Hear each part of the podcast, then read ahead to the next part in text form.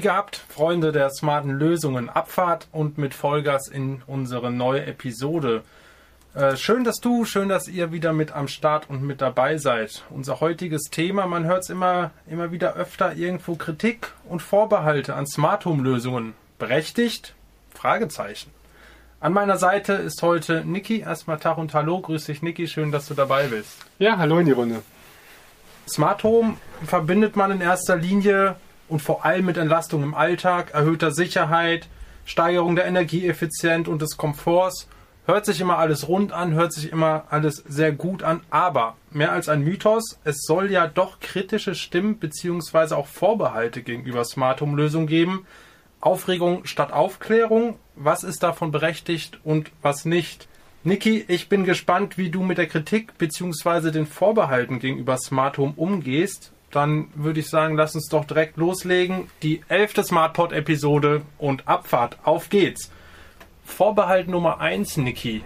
Man hört es ja immer sehr oft, Smart Home ist zu teuer, Smart Home kann ich mir sowieso nicht leisten. Was würdest du dem entgegnen, Niki? Ja, es hängt tatsächlich davon ab, was man gerne machen möchte. Natürlich haben viele extreme Vorstellungen, die wollen dann komplett automatisieren, aber mit einem sehr geringen Budget. Da muss ich sagen, das ist tatsächlich unrealistisch, weil man schon Geld einplanen muss. Das ist normal. Ich meine, kommt ja auch zusätzlicher Komfort dazu.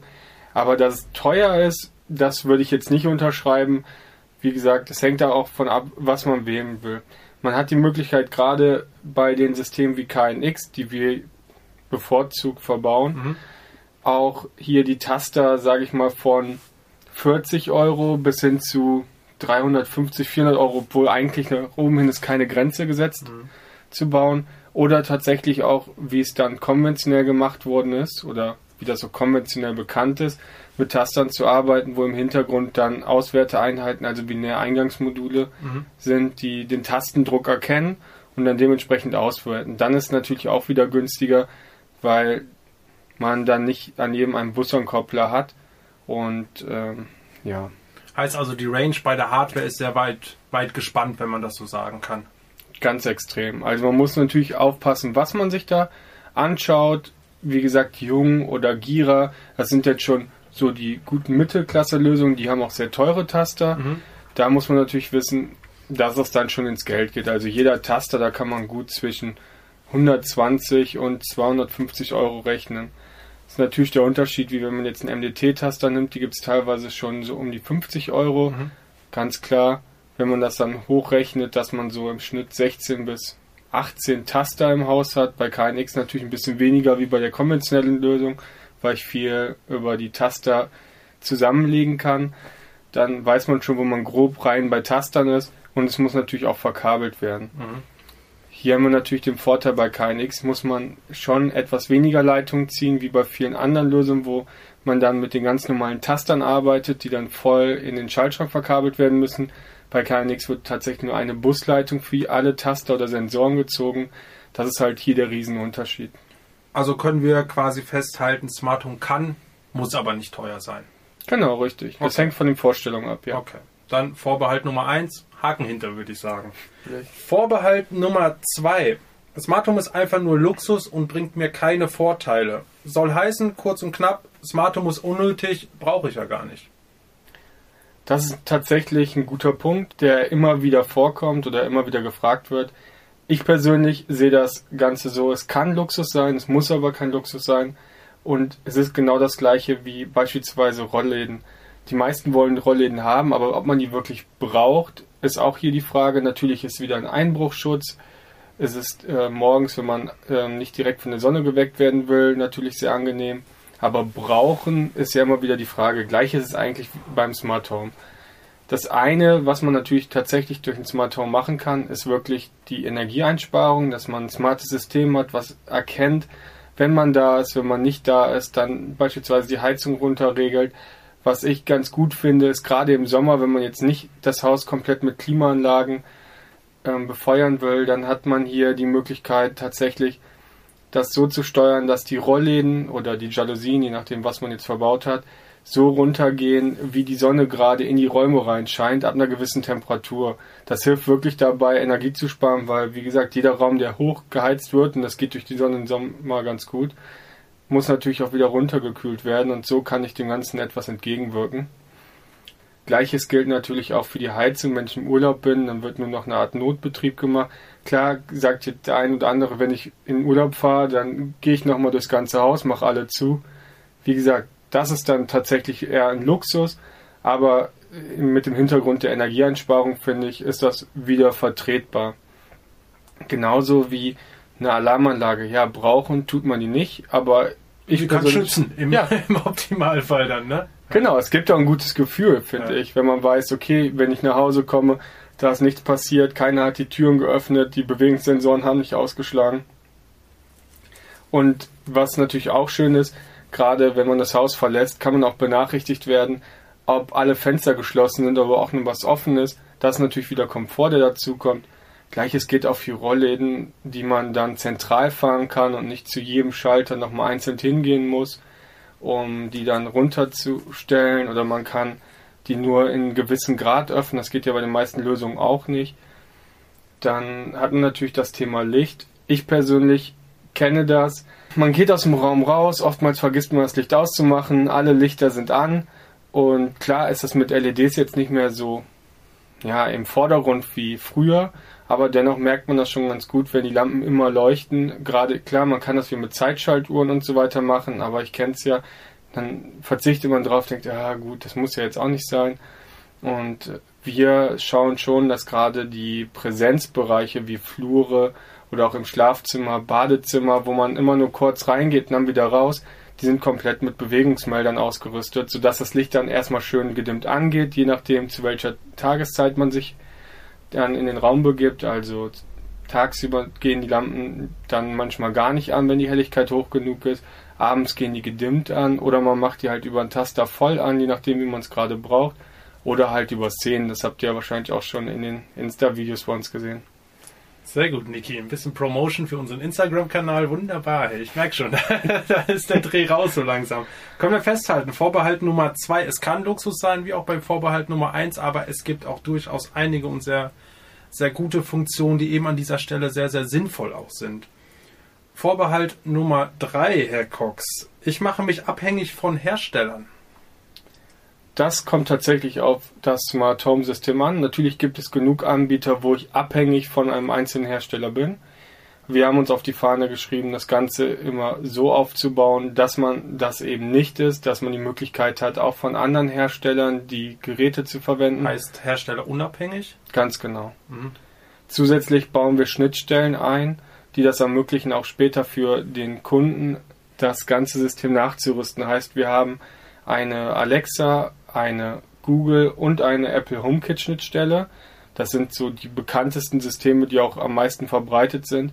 Und hier haben wir die Möglichkeit, sehr einfach über zusätzliche äh, Aktoren oder Hardware das Ganze auch zu ergänzen, wenn man sich jetzt nicht im KNX-System bewegen möchte. Mhm. Du hast mir da schon ein bisschen, bisschen vorgegriffen, intuitiv, ähm, nämlich Vorbehalt Nummer 4. Es gibt tatsächlich zu viele Standards. Ja? Homatic, KNX, Zigbee, Amazon Alexa oder vielleicht doch lieber ein Apple HomeKit. Ähm, wer ein Smart Home System kaufen möchte, muss sich letztlich für einen Standard tatsächlich entscheiden. Muss ich dann mit jeweiligen Limitierungen leben? Soll heißen, wenn ich ein Smart Home das beispielsweise auf Apple HomeKit aufbaut, kann ich dann kann nicht von Bewohnern gesteuert werden, die ein äh, Android Smartphone haben beispielsweise. Tatsächlich ist das ein groß, eine große Einschränkung, die man wirklich hat. Also Apple HomeKit ist wirklich auch nur, wie man es vom Apple halt auch kennt, ähm, rein limitiert auf den App-Zugriff über Siri und über das Apple HomeKit oder dieses Home-App auf dem iPhone. Die anderen Systeme sind komplett frei. Also ob ich jetzt äh, ein Android-Handy habe und Google nutzen will oder ob ich ein iPhone habe, das ist vollkommen egal. Gleiches gilt auch für Alexa. Heißt also im Endeffekt, man sollte sich schon bewusst sein, wenn man sich auf ein System festlegt, was für Einschränkungen das Ganze hat. Und mhm. wir haben uns halt auf die Fahne geschrieben, ein System zu wählen, was so wenig wie möglich Einschränkungen hat, und eigentlich zu den meisten Standards auch eine Schnittstelle hat. Das heißt, selbst wenn man später die Idee hat, okay, ich möchte es jetzt nicht selber nur über Web verbinden, heißt also über Google oder Alexa, sondern ich möchte das direkt über KNX nativ verbinden, dann gibt es zu den meisten Sachen wie in Ocean oder so dann die passenden Gateways, um das dann wirklich ins KNX direkt mit einzubinden. Heißt also, da denken wir, da denkt die Smart Fabrik also auch vorausschauend und sehr kundenfreundlich an der Stelle. Das ist auf jeden Fall der Plan, ja. Vorbehalt Nummer 5. Smart Home Technik ist eh viel zu kompliziert. Das hängt tatsächlich davon ab, wie es aufgebaut wird. Wir haben mit sehr vielen Kunden darüber gesprochen, auch geschaut, was für einen Standard wir entwickeln können, dass es eben nicht der Fall ist, dass es von Anfang an intuitiv ist, dass die Taster so gekennzeichnet sind oder beschriftet. Da gibt es verschiedene Varianten, teilweise gelasert oder dann Symbole aufgedruckt. Manche haben so ein Beschriftungsfeld, damit dann von Anfang auch Gäste sich in Zuhause komplett orientieren können. Heißt auch, auch, wenn sie gar keine Ahnung von Smart Home haben, dass sie es intuitiv relativ schnell dann drauf haben. Ganz genau. Ja. Hier können wir wirklich, also jeder Taster ist, wie gesagt, gekennzeichnet und das ist dann gar nicht viel anders wie in einem konventionellen Bereich, wenn man jetzt auf die Grundfunktion geht. Mhm. Natürlich, klar, Szenen und so weiter, das sind Sachen, die muss, die muss man den Leuten mit sagen, weil viel auch über Sprachsteuerung läuft oder über Szenentaster aber die meisten Funktionen sind direkt für jeden ersichtlich. Mhm. Das bringt mich schon direkt zu Vorbehalt Nummer 6. Wir haben gerade schon so ein bisschen das, das angerissen, die Thematik. Oft hört man auch, Smart Home ist tatsächlich nur für die jüngere Generation geeignet.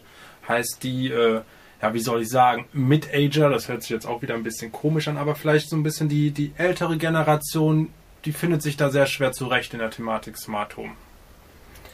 Kann man generell, finde ich, nicht sagen. Unser Publikum bzw. unsere Kunden sind breit aufgestellt, was das Alter angeht. Also wir haben sehr junge Kunden. Wir haben aber auch viele Kunden im höheren Alter. Und ich könnte noch nicht mal sagen, dass die Jungen unbedingt immer technikaffiner sind. Selbst äh, also ich würde sagen, selbst Leute mit über 80 haben teilweise relativ schnell den Dreh raus mhm. und finden das auch super, dass man gerade da den Komfort, wenn man sich nicht mehr eben so schnell bewegen kann und mal eben irgendwo hingehen kann, gerade da macht es natürlich wirklich Sinn, auch nochmal den Komfort zu steigern. Heißt, es ist jemand an der Haustür. Klar, für jeden ist ein Weg einmal kurz zur Haustür. Wenn man aber eine Gehhilfe braucht, im, ja, hängt ja immer davon ab, wie der körperliche Zustand mhm. ist dann macht das schon einen Unterschied. Wenn einer klingelt, man kann auf dem Handy, Tablet oder was man sich ähm, an die Position gesetzt hat, dann eben gegensprechen, die Tür aufmachen. Das ist ein riesen Komfortschritt meiner Ansicht nach. Gleiches gilt auch für Tablets, die man einsetzen kann, die extra darauf ausgelegt sind mit nur ein paar Knöpfen oder dann Button, sodass man alles auch von, von einer Position aus steuern kann. Vorbehalt Nummer 7. Jetzt dreht sich alles um das Thema Sicherheit. Ähm, häufigste Bedenken beziehungsweise die genannten Bedenken, die drehen sich tatsächlich um die Frage der Sicherheit und ob diese im Smart Home tatsächlich auch verstärkt werden würden. Ähm, es kommt häufig vor, dass sich nicht wenige durch die Einspeisung von persönlichen Daten im Internet in internetfähige Systeme, ähm, ja, wie soll ich sagen, eher einer erhöhten Gefahr ausgesetzt fühlen es mag ja ganz gut sein, dass zum Beispiel Smart Home irgendwie Einbrecher verjagen oder präventiv dem entgegenwirken kann. Ähm, Frage ist aber dann doch, wie gut ist das System oder wie gut sind die einzelnen Geräte selbst, um vor Eindringlingen zu schützen. Großes Thema auch Hacker, die versuchen könnten, sich Zutritt zu den Daten zum Beispiel zu verschaffen. Die vermeintliche Sicherheit könnte dann schnell in eine, ja, wie kann man sagen, eine akute Bedrohung umschlagen. Ähm, zum Beispiel dann, wenn die Privatsphäre von Bewohnern missbraucht wird oder diese gar die Kontrolle über das System verlieren. Kurzum, viel gequatscht jetzt. Wie sicher sind meine Daten und werden wir in Zukunft über unsere smarten Geräte abgehört? Sind Smart Home Geräte schlecht abgesichert gegen Angriffe von außen? Was würdest du dazu sagen, Niki? Das ist im Endeffekt das Gleiche. Es hängt vom Standard ab. Hier muss man wirklich unterscheiden, auch wie man ein System aufsetzt. Ich kann keinen X so aufsetzen, dass es von außen leicht zu manipulieren ist. Ich kann dem Ganzen aber auch entgegenwirken. Heißt, wir haben beispielsweise für den Fernzugriff verschlüsselte Gateways, die extra dafür gemacht sind, dass man von außen nicht eben durch diese, nennt man Door Opener, also die Schlupflöcher, danach in das Smart Home System rein kann. Gleiches geht da vom Netzwerkaufbau, da kann man extrem viel machen. Ich kann das Netzwerk komplett vom Rest trennen. Natürlich ist ein, eine Sache, die immer wieder dazu führen könnte, dass man den Zutritt bekommt, sind halt so Sprachsysteme. Klar, die laufen in der Cloud, sind natürlich auch von den Herstellern, gerade Amazon und Google, die geben extrem viel Geld dafür aus, dass eben keiner draufkommt. Ich habe bis jetzt auch noch nicht gehört, dass es der Fall gewesen ist. Mhm.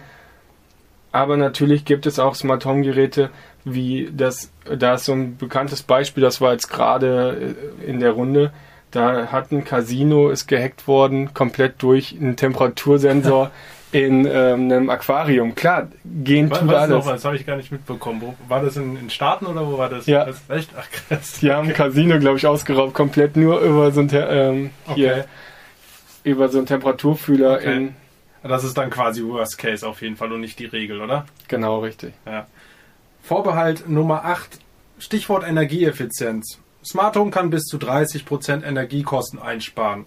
Ja, das hört sich erstmal gut und rund an, das hört und liest man auch häufig. Aber, das große Aber, ist das denn wirklich so? Es gibt Fälle, in denen Energiekosten tatsächlich auch gestiegen sind. Wie kann das sein? Naja, ganz einfach. Beispielsweise, wenn etwa die Heizung oder Klimaanlage länger als nötig laufen, weil zum Beispiel diese per App eingeschaltet wurden, während sie noch bei der Arbeit waren. Das ist quasi so ein klassischer Rebound-Effekt den man tatsächlich auch von vielen Innovationen kennt, die für sich genommen weniger Strom verbrauchen, in der um im Umkehrschluss dann aber tatsächlich auch häufiger genutzt werden. Was entgegnest du diesem Vorbehalt? Ist das alles eine Frage der richtigen Einstellung? Ja, auf jeden Fall. Man kann viel Energie sparen, wenn man es ordentlich anstellt aber jeder Bediener kann auch immer dagegen wirken. Also ich kann das schlauste System, was voll auf Anwesenheit ausgerichtet ist, erstellen. Wenn man es aber immer wieder anmacht oder diese Automatik abschaltet, dann bringt das Ganze genauso wenig, wie wenn ich es nicht besitze. Das ist klar. Aber von vornherein wird ja alles extra so geplant, dass es energieeinsparend ist und dass wir auch die Standby-Geräte, die ja auch immer wieder in den Medien gerade kommen, wie viel Strom das ist, was man unterschätzt, dann äh, auch abgeschaltet werden zu den Zeiten, wo man es eben nicht benötigt.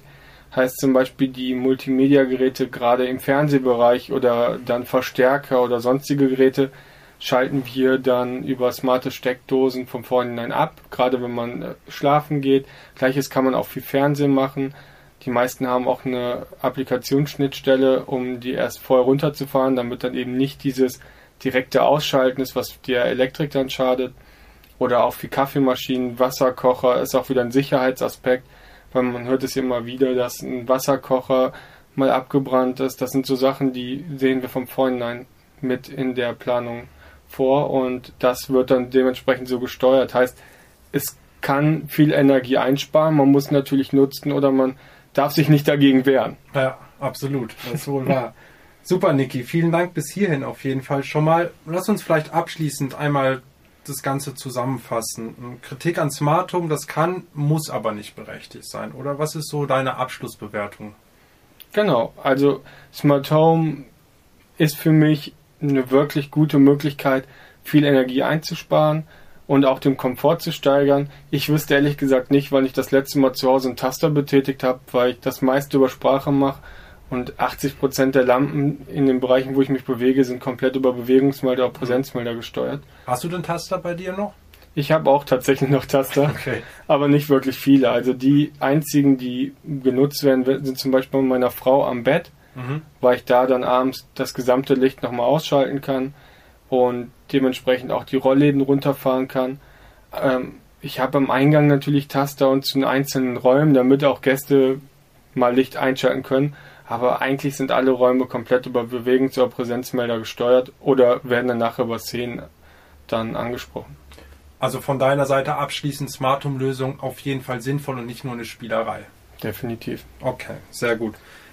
Niki, du kennst es, du hast den Spaß noch nicht mitgemacht. Wir sind nur zu zweit. Ich schaue mal hier in die Runde. Wen könnte es heute treffen? Oho, große Überraschung. Niki, ja, drei schnelle Fragen an dich heute an der Stelle. Das ist Premiere. Herzlichen Glückwunsch. Wir starten ganz geschmeidig, ganz locker, ganz, ganz easy natürlich, wie immer. Frage Nummer eins: Wie verbringst du am liebsten deinen Abend nach einem anstrengenden Arbeitstag in der Smart-Fabrik, der tatsächlich jeden Tag anstrengend ist, weil immer viel los? Ja, ich genieße das jetzt gerade bei schönem Wetter Tennis spielen zu gehen oder natürlich dann auch den Abend meiner Frau zu verbringen, abends schön zu essen und dann auch in der sanierten Wohnung. Da Alles. kommt ja auch noch was Großes auf dich zu, glaube ich, ne? Die, die nächste Zeit. Genau, ja, wir bekommen einen Nachwuchs und wir freuen uns schon. Sehr gut. Herzlichen Glückwunsch erstmal, Niki. Sehr Danke. schön. Frage Nummer zwei. Warum die Smart Fabrik? Was ich schön finde, ist, dass wir, ich hab, bin ja mehr oder weniger von Anfang an dabei, dass man von Anfang an die Möglichkeit hatte, sich in die Bereiche einzuarbeiten, die auch von allen als sehr wichtig angesehen werden. Wir nehmen uns viel Zeit für Standards, um auch mal die Recherche zu machen, was macht ein Smart Home aus.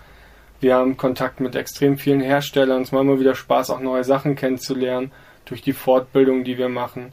Und auch mit dem Kundenkontakt. Wir haben ja wirklich nette Kunden. Wir haben schon sehr viel gesehen. Die Bandbreite ist ja nur relativ hoch. Kunden, ne? Natürlich ja. nur nette Kunden.